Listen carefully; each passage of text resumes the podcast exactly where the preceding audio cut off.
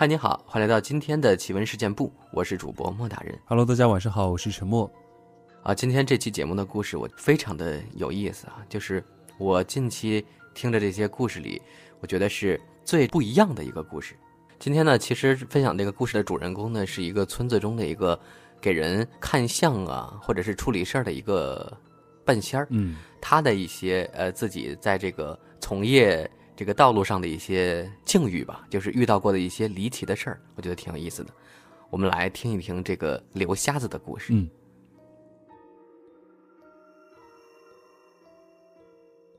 这个故事是刘瞎子讲的，他是我们村一个算卦的，在附近十里八村也算有些名气，常有庄外人来找他算命看事儿。刘瞎子并不是完全看不到东西，他只瞎了一只眼，另一只眼睛还是勉强能够瞧见东西的。他常说：“幸亏老天爷还给他留了半只眼，让他晚年不至于活不下去。”他说这话的时候，让人感到很凄凉。他孤身一人，无妻子儿女，也无人照顾，只凭自己那半只眼睛给人看事算命，勉强赚些糊口钱。倘若真的看不到东西了，晚年怕是要难熬得多。说起来，我和刘瞎子倒也算是沾亲带故，他是我一个堂弟的舅爷，但由于关系比较远。所以和我家也没什么来往，而且听我爷爷讲，刘瞎子年幼时就被一个云游的老道士给收养带走了，这一走就是几十年，直到他年近四十，才有落叶归根的。回到了村子里，所以比较生分。别说是我家，就连堂弟家开始和刘瞎子也不是很熟络。他刚回到村子时，那时大家都还很穷。所以堂弟家也没帮衬他什么，全靠他自己用算卦手艺，才在村子里站稳了脚。后来年纪越来越大，堂弟家逢年过节，就会去给他送上几斤鸡蛋呀，或者卤果。有时堂弟家做些好吃的，炖鸡炖鱼或者吃顿饺子，也会让堂弟给他送一碗。刘瞎子家就在学校附近一条小河边那是一间阴暗。闭塞的小房子，屋里还供奉着神像，整天烧着香火，烟雾缭绕。小时候，我和堂弟放学后，常常会去他家里玩。他大概一个人太过孤寂了。屋里冷清，所以格外喜欢小孩子。我们去了后，他就会很高兴的拿出些瓜果给我们吃，还给我们讲故事听。讲的都是些神神鬼鬼的奇闻异事，多是他给人看事儿碰到的离奇经历。当然，也有他从旁处听来的或者自己杜撰的，真真假假，让人难以分辨，但总是让人听得津津有味儿。今天要讲的这个故事呢，就是我小时候听刘瞎子说的。这个故事要从当年来找刘瞎子看事儿的一对夫妻说起。那时刘瞎子刚回村没多久，还没什么名气，所以来找他算卦看事儿的人也不是很多。刘瞎子当时生活窘迫，吃了上顿没下顿，整天愁眉不展。这天正在家里抽着旱烟发愁呢，忽听见有人敲门，知道是来生意了，慌忙开门一看，见来的是两口子。男人微胖，脸大鼻小。而且鼻梁塌陷，鼻侧长着颗痣，看起来相貌平平。而女人则要比男人还要胖，身材臃肿，脸大如斗，身上穿金戴银，像是个富裕户。那个年代大家都穷得很，能填饱肚子就很不容易了。像这夫妻俩吃的油光满面，浑身肥胖的，着实少见。这两人看起来面生，不是本村人。像是从外村来的，看得出来走了很远的路，累得气喘吁吁。一见刘瞎子就问：“可是给人算命看事儿的先生？”他就点了点头，将他们请进了屋，又给他们倒了碗水，让他们消消渴。男人接过碗来，一饮而尽，看起来确实是渴坏了。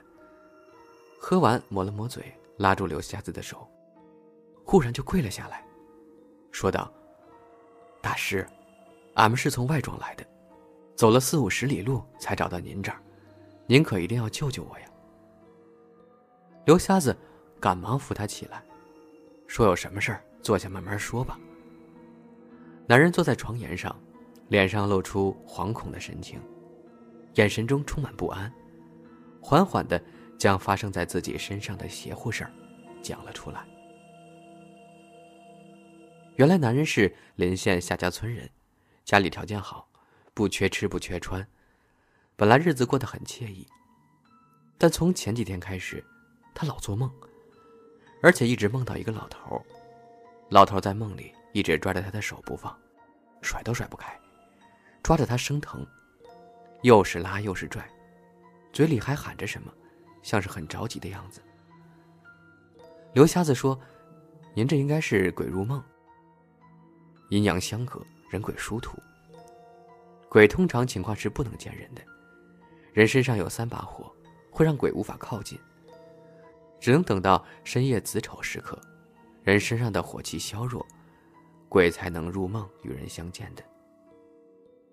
一般来讲呢，鬼死往生轻易不会给人托梦，除非是心中有念想，还有恩仇未报，才会不坠轮回，入生人梦境，有恩报恩，有仇报仇。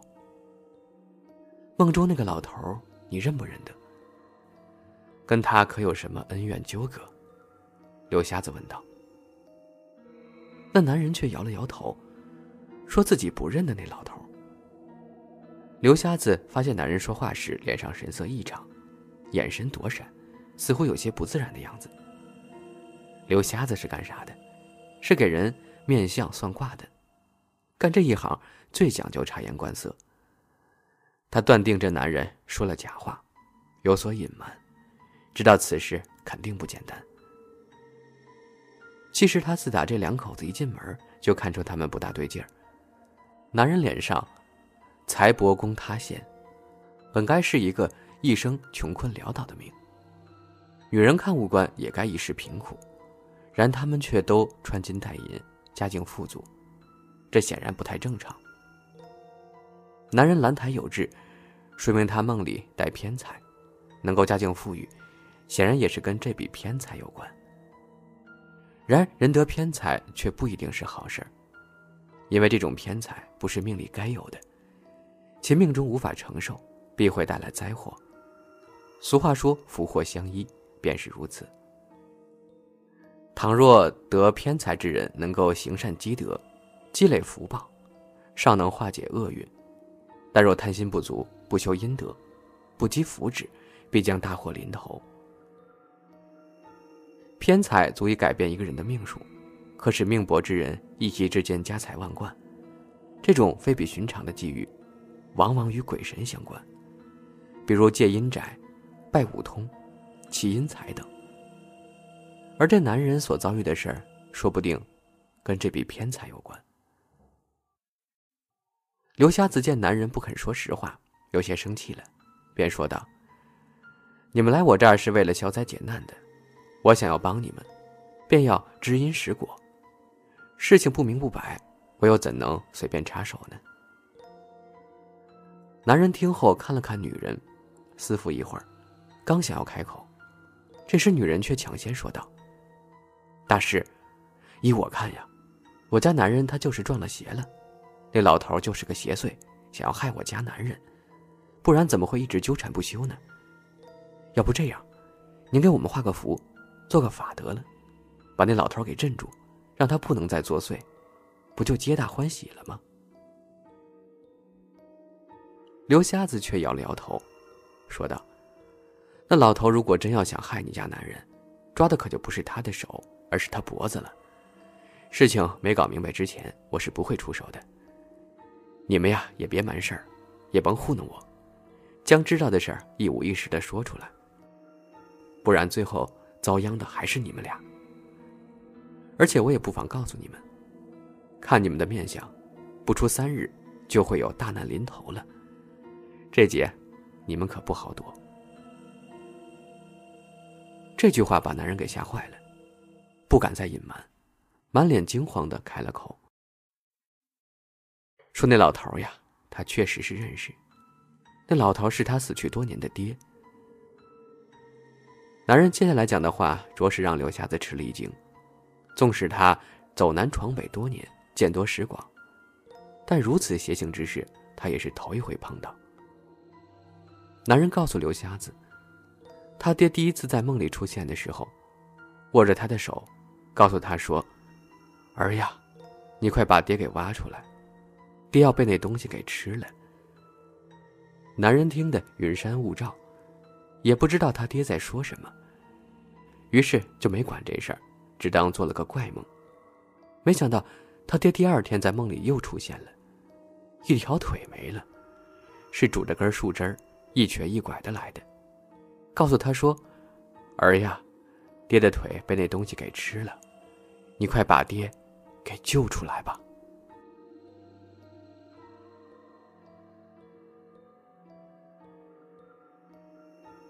男人还是没当回事，结果没几天，他爹又在梦里出现了。这回是爬着来的，半个身子都没了，很难受的样子。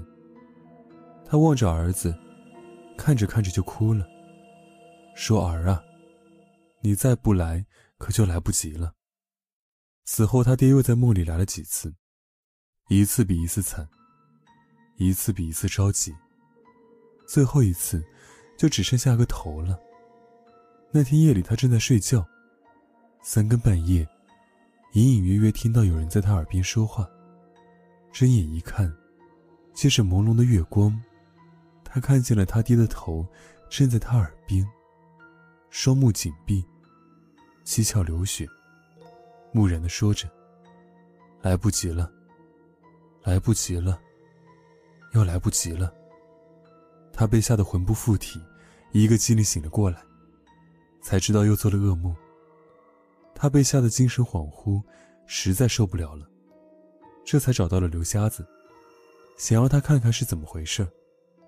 刘瞎子听完，眉头紧蹙，说道：“你爹都这么说了，你就没去他坟前看看？”男人赶忙说道：“去过啊，自打我爹死后，我就隔三差五去给我爹坟头拔草添土。他那坟头好好的，你说我总不能因为做了个梦，就把他老人家尸骨给挖出来看看吧？再者说，挖了他老人家的坟，不也防子孙吗？”影响风水啊！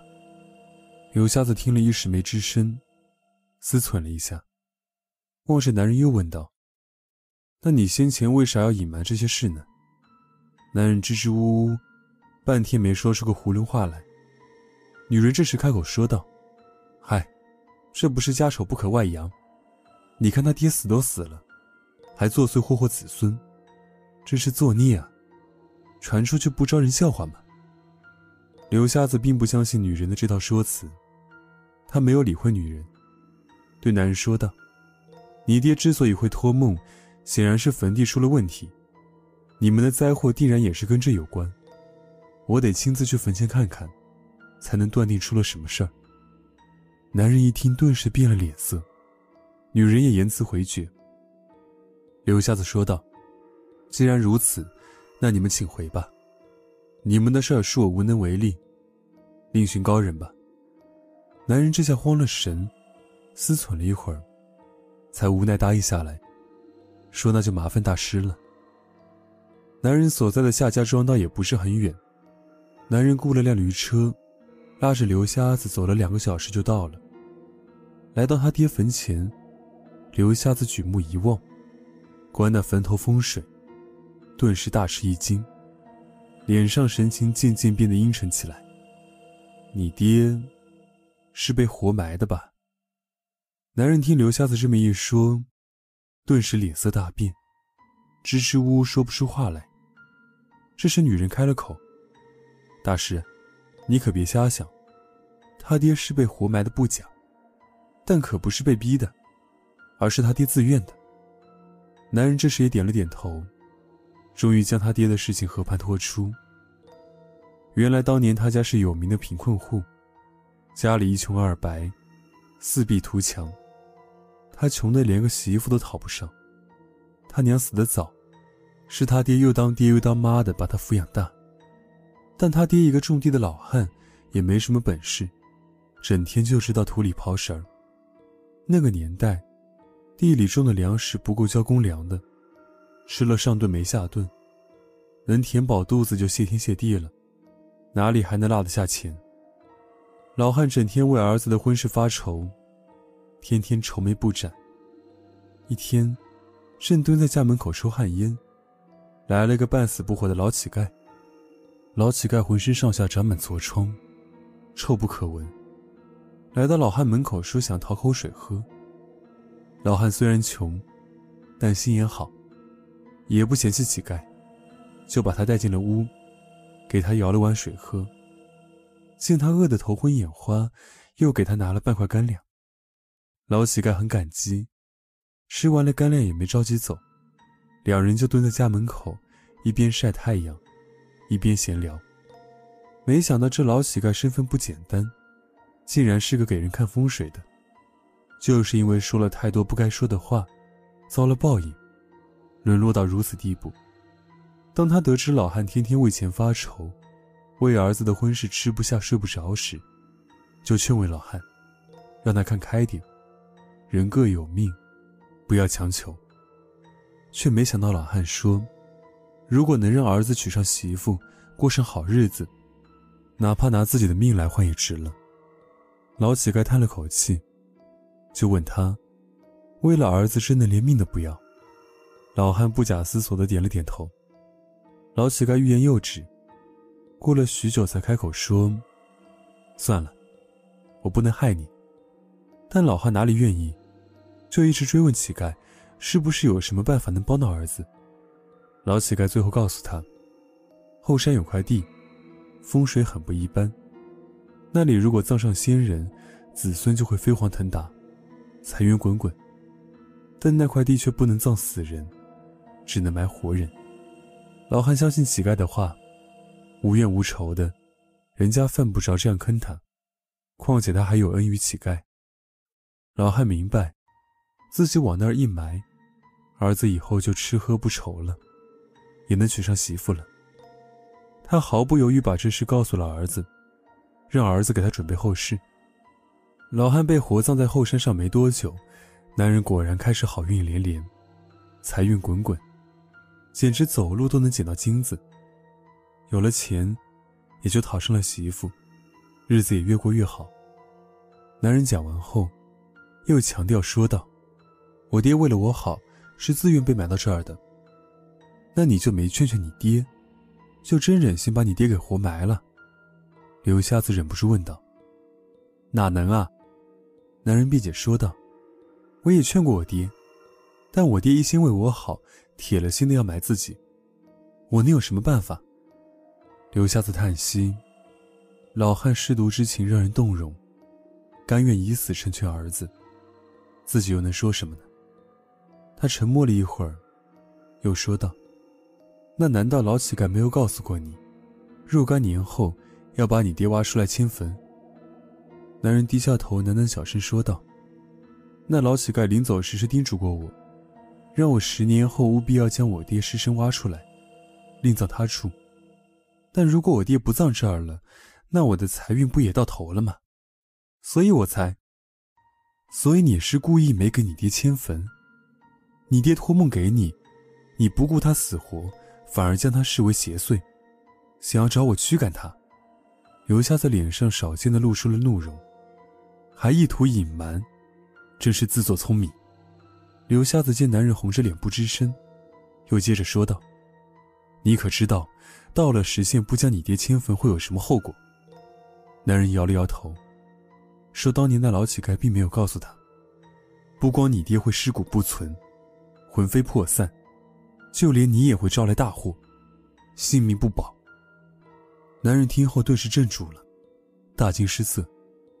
刘瞎子告诉他，这里的风水确实不一般，属于四峰之间，凹洼之地，四峰犹如四颗巨大獠牙，凶恶狰狞，洼地如一张张开的血盆大口，吞天噬地。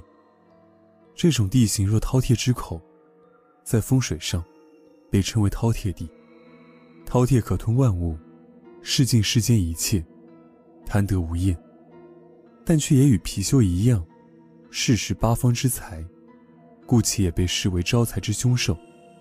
若将先人葬在饕餮地中，子孙后裔便会受到此地的风水运加持，财运亨通，八方来财。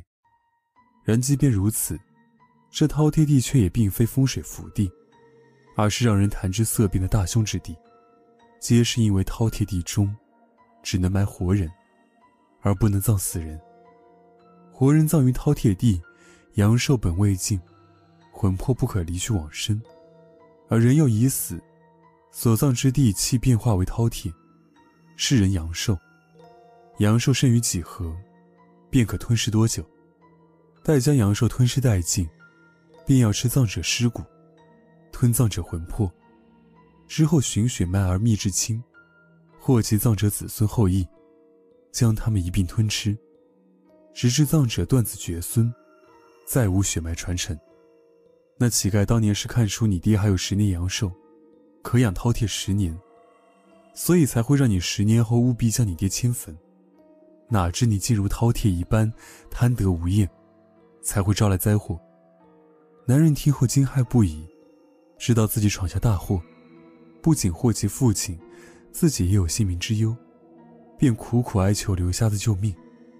刘瞎子本不想再管他，但念及之恐怕不是他爹想看到的，便叹了口气，让他赶紧将他爹的尸骨挖出来，另择地而葬，或许还来得及。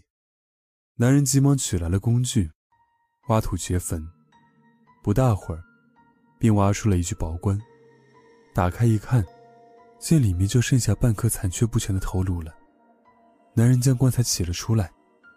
刘瞎子这时忽听到一阵悠悠的说话声，那声音断断续续，似乎衰弱至极，却又夹杂着些许欣慰。我儿终于来了，赶上了，太好了，太好了，我儿没事了。声音渐渐变小，最终消散于旷野之中。男人显然也听到了这个声音，喊了声“爹”。抬头四顾，却是什么都没看到。我爹他。刘瞎子忽然感到一阵心酸。你爹他魂飞魄散了。原来老汉托梦的时候一直在说的“来不及了，来不及了”，说的不是他自己，而是在说他的儿子。他是担心自己魂飞魄散后，下一个死的便是儿子了。你爹的魂魄早已被吃得残破不全。前些时日托梦给你的时候，才会写的木然失智，只会说来不及了，来不及了。那是因为他只记得你，只记得你身处于危险之中，你再不来，就来不及了。你爹之所以能撑到现在，是因为那缕残魂对你放心不下。现在你没事了，他自然也就撑不下去了，魂飞魄散了。男人伏在棺上，哭得肝肠寸断。声嘶力竭地喊着“爹”，却再不会有人回应。刘瞎子帮男人把他爹葬在了山下，男人在他爹坟前长跪不起，痛哭流涕。早知今日，何必当初呢？刘瞎子长叹了一口气，让他好自为之，而后便离开了。本文来源豆瓣，作者：莲蓬夜话。